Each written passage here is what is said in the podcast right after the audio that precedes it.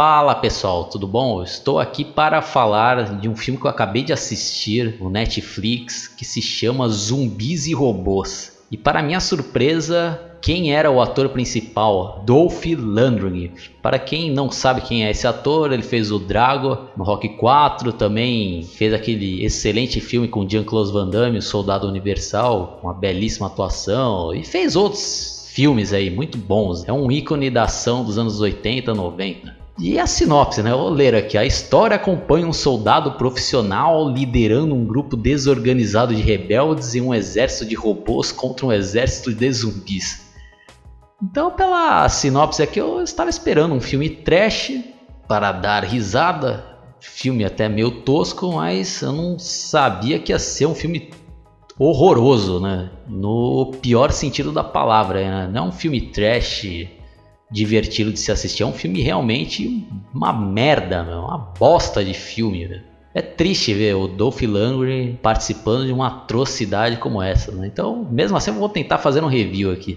Então é aquele velho clichê de um empresário que contrata um mercenário para ir resgatar a filha que estava junto com alguns rebeldes numa cidade que estava infestada de zumbis, que já estava condenado lá na cidade. Em alguns dias aí eles já iriam mandar explodir, acabar com tudo lá. Então ele queria resgatar a filha. Aí, putz, meu, mas o filme é ruim, o filme é ruim, o Dolph Lundgren, mesmo tentando salvar aí a, o filme com a sua atuação, mas não dá. Roteiro péssimo, é, jogo de câmera cansativo, que fica nas cenas de ação lá, ó, a câmera fica balançando e dá até tontura de assistir. E o elenco também horrível. Nossa, é muito ruim, pessoal, esse filme. Eu tô até tentando fazer uma sinopse aqui, mas não dá. Tentando fazer uma análise, mas pelo amor de Deus, é um filme horroroso, lixo de filme, é uma bosta de filme. Quem tem curiosidade aí e gosta de filmes realmente ruins, é ruim mesmo, não é aquele estilo de filme que de tão ruim chega a ser bom, não. Esse filme é tão ruim que chega a ser horroroso. Passem longe disso daqui, pessoal. Quem confia nas minhas análises aí, siga o meu conselho, não assista esse filme porque é uma verdadeira atrocidade. Se poupem.